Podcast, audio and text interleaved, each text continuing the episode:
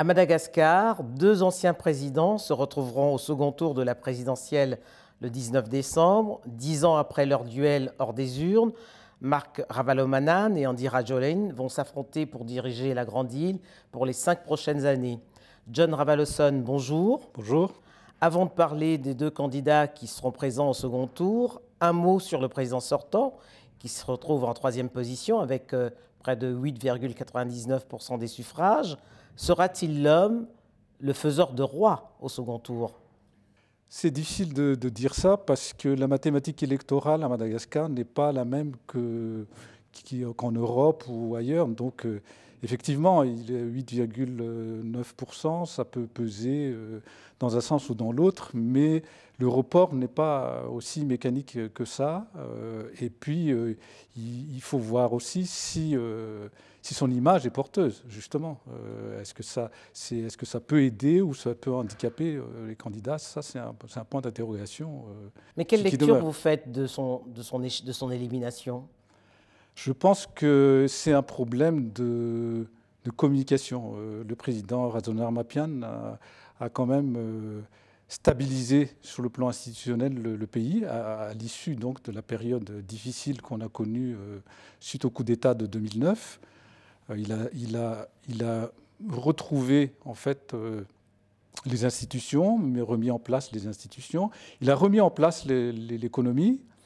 Maintenant, euh, ça ne s'est pas traduit par des changements fondamentaux au niveau de la population, au niveau de, la pauvre, le, niveau de pauvreté est resté très, très élevé, l'insécurité est restée très élevée, voire, même s'est aggravé. Donc, du coup, le, travail qui a été fait sur le plan institutionnel, sur le plan économique, sur le plan macroéconomique, le fait d'avoir renoué avec les bailleurs de fonds internationaux, la communauté internationale, tout ça, ça n'a pas donné concrètement. Ça n'a pas eu d'effet sur l'électorat. Sur, la, sur, la, population qui est restée, euh, encore une fois, euh, dans une situation de dénuement, euh, une pauvreté de masse, la, question de la sécurité. je pense que ça, ça a considérablement pesé. Joué en sa défaveur. Oui. oui. Alors 54,32% de participation hein, euh, lors de cette élection, un nombre de votants par rapport à la population qui est en baisse. Est-ce que aujourd'hui, en raison de cette crise que traverse la Grande Île depuis 2009 hein, et même avant, euh, les Malgaches se désintéressent de la chose politique? Non, les Malgaches ne se désintéressent pas. La preuve, c'est très euh, animé hein, pendant toutes ces périodes électorales. Et il faut dire aussi que les protagonistes politiques euh, savent euh, euh, faire bouger les choses et savent intéresser hein, les Malgaches à la politique. Je crois plutôt que les Malgaches sont trop intéressés par la politique. C'est un vrai problème et ne, se, et ne se préoccupent pas suffisamment de l'économique, du culturel. Mais on voit quand même que d'une élection à l'autre, le taux de participation baisse. Mais il y a, je pense qu'il y a des problèmes techniques il y a des problèmes techniques liés au recensement. Il ne faut pas oublier que le dernier recensement à Madagascar, recensement général sur lequel est basé euh, tout, euh, les inscriptions aux listes électorales, euh, etc., la, fourniture de, pièces d'identité, de cartes d'électeurs, le, dernier recensement date de 1983. Donc il y a un recensement qui, a été opéré cette année euh, mais euh, ce n'était pas suffisant pour, euh, pour que la, constitution de la liste électorale soit, soit parfaite. Donc il y a eu des pertes en ligne, et ce qui fait qu'on a effectivement un nombre d'électeurs assez limité. Et, et bien évidemment, il y a toujours le taux d'abstention qui, qui est usuel. Avec 35,29%, Mara Valomanan se classe donc en deuxième position et Andy Rajolin obtient 39,19% des suffrages. Comment expliquer le choix des Malgaches pour ces deux candidats qui, depuis 2009, sont au cœur de la crise qui secoue la Grande Île? En fait, euh, on sort de la transition. On a, on a dit que 2009, c'était une période de transition, mais en vérité, c'est maintenant qu'on sort de la transition. On remet un peu le compteur à zéro en, quelque sorte. Hein. En quelque sorte, ce sont les, effectivement les deux protagonistes de, la crise de 2009, hein, du, euh, suite au coup d'État euh, fomenté par euh, Andra Duel. Et, bien, on remet le compteur à zéro, on reprend là où ça a été laissé.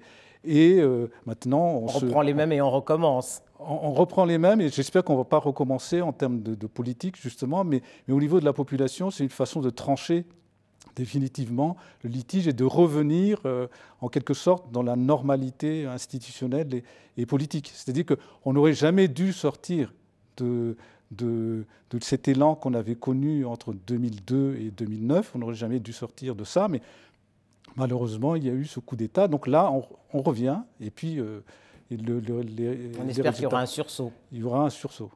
Alors, ce qu'on constate également, c'est le clivage entre le centre, qui, a été remporté de manière massive par Ravalomanan, et, la, côte par euh, André Rajoline. Mais ça, parce que d'abord pour des raisons de, moyens euh, pour faire campagne, euh, parce que Madagascar étant un pays très très grand, il faut avoir d'énormes moyens pour être présent partout dans le pays. 15 jours de, de, campagne électorale, ce n'est pas suffisant pour être présent partout, surtout si vous respectez la règle de ne faire campagne que les 15 derniers jours précédant le, le vote. Andrzej, lui, il a fait campagne deux mois avant. Et donc, il a ratissé toute l'île avec des, moyens euh, incommensurables euh, à tous les niveaux de distribution de, d'argent, de, t-shirts. Au niveau des moyens, les, deux candidats se valent. Non, non, ils ne se valent pas parce qu'encore une fois, Andrzej a commencé, a commencé à faire campagne deux mois avant en distribuant euh, énormément de choses. Et, ensuite, euh, les moyens de communication, euh, c'est sa spécialité. Hein. Donc, euh, Marc Ravalman a commencé à faire campagne lui aussi, les règles. Lui aussi possède une chaîne de télévision. Donc... Bien entendu, bien entendu. Comme, partout en France, tout, tout, le monde est lié à une chaîne de télévision. Les, les, industriels sont liés à des chaînes de télévision, etc. etc. Mais ça, c'est des moyens accessoires. La chaîne de télévision, ce n'est pas, pas tellement là-dessus qu'on peut se battre. C'est en allant sur le terrain. Donc je pense que la distorsion que vous vous évoquez hein, euh, vient de la distorsion de moyens. Euh, c'est-à-dire que quand on a la capacité d'aller dans tout le, tout le pays, et eh bien, tout le euh, pays. Et, oui, surtout dans les endroits plus ou moins reculés, ben, effectivement, c'est normal si, si, on arrive à gagner les, les, voix de, de, ce côté-là. Donc, il n'y a pas eu de plafonnement. Ça, ça il faut vraiment noter. Hein. Il n'y a pas eu de plafonnement dans les dépenses de, campagne. La crise de, euh, qui, que Madagascar a connue donc, euh, au mois de mai, où il y a eu un changement au niveau du gouvernement, et, parce que suite à des émeutes hein, euh, dans, la rue, et où Andrzej a, a, agi d'ailleurs, cette crise-là a abouti à une chose qui, est aberrante d'un point de vue électoral et surtout d'un point de vue d'un pays pauvre comme Madagascar, c'est qu'on a enlevé la loi électorale qui a été adoptée suite à ça euh, a été euh, dépourvue de l'article concernant le plafonnement des, dépenses de campagne. Et ce qui fait que c'est inimaginable. Il y a des chiffres qui circulent entre 80 et 180 millions d'euros euh, ou de dollars euh, dépensés par, par de la population vit vu que la, pauvreté, est ce qu'elle est, c'est vraiment un scandale. Mais et c'est ça qui permet de gagner les voix dans un peu, surtout dans les endroits qui sont, qui sont difficiles d'accès. En 2009, Andra Joline s'était installé au pouvoir avec le soutien de l'armée. Est-ce qu'au soir du 19 décembre, on peut espérer qu'elle reste républicaine? L'armée euh, reste républicaine, ce n'est pas euh, un espoir, c'est une réalité. L'armée s'est exprimée euh, par la voix des chefs d'état-major et du ministre de la Défense au, mois de novembre, mi-novembre, pour dire qu'elle est là pour assurer la légalité euh, l'état de droit et le bon déroulement des opérations de, vote. Et donc, euh, l'armée euh, a assuré qu'elle ne participerait pas et qu'elle ne ferait, ferait, pas de la politique. Qu'elle respecterait le résultat des urnes. Qu'elle respecterait le, résultat des urnes et que le, le coup d'État de 2009 qui a été ourdi par André c'est une histoire ancienne et qu'il faut, qu'il faut oublier. Lorsqu'il a pris le pouvoir en 2001, Marc Ravaloman a été soutenu par euh, l'Église. Est-ce qu'elle est encore présente sur le champ politique aujourd'hui? L'Église est toujours présente sur le, sur le champ politique comme, comme elle est présente hein, dans, dans, d'autres champs. Parce qu'il faut savoir que dans la vie des, Malgaches, mais ça se passe comme ça aussi dans d'autres pays hein, en Afrique, il n'y a pas de dissociation. la, laïcité, la laïcité à la française ou à l'européenne ne se pratique pas là-bas, puisque tout, tout est imbriqué, tout est imbriqué. Donc l'Église est un acteur euh, de la vie euh, tout, court, donc elle, est présente euh, dans, la vie politique et, elle est moins engagée que les autres, que, dans, d'autres périodes historiques de, Madagascar, mais néanmoins elle a son avis et, et elle l'a d'ailleurs exprimé peu avant le, le début de la campagne électorale en disant, en appelant les Malgaches d'abord à voter et en, leur euh, demandant de faire le, bon choix, de, bien, de, bien, choisir. Quel sera le principal défi du candidat qui sera élu au soir du 19 décembre? Est-ce que le recul de la pauvreté reste la priorité euh, sur la Grande Île? Je pense, qu'il y a un triple enjeu, hein, et c'est pour ça que le, celui qui doit être élu doit être quelqu'un qui, a quand même une certaine carrure. Euh, euh, il y a un triple enjeu. Il y a l'enjeu de la démocratie, euh, la, transition démocratique. Moi-même, j'avais écrit un livre il y a 25 ans qui s'appelait Transition démocratique à Madagascar et je constate qu'on n'est pas encore sorti. on est toujours en pleine transition démocratique et ça, c'est un enjeu important.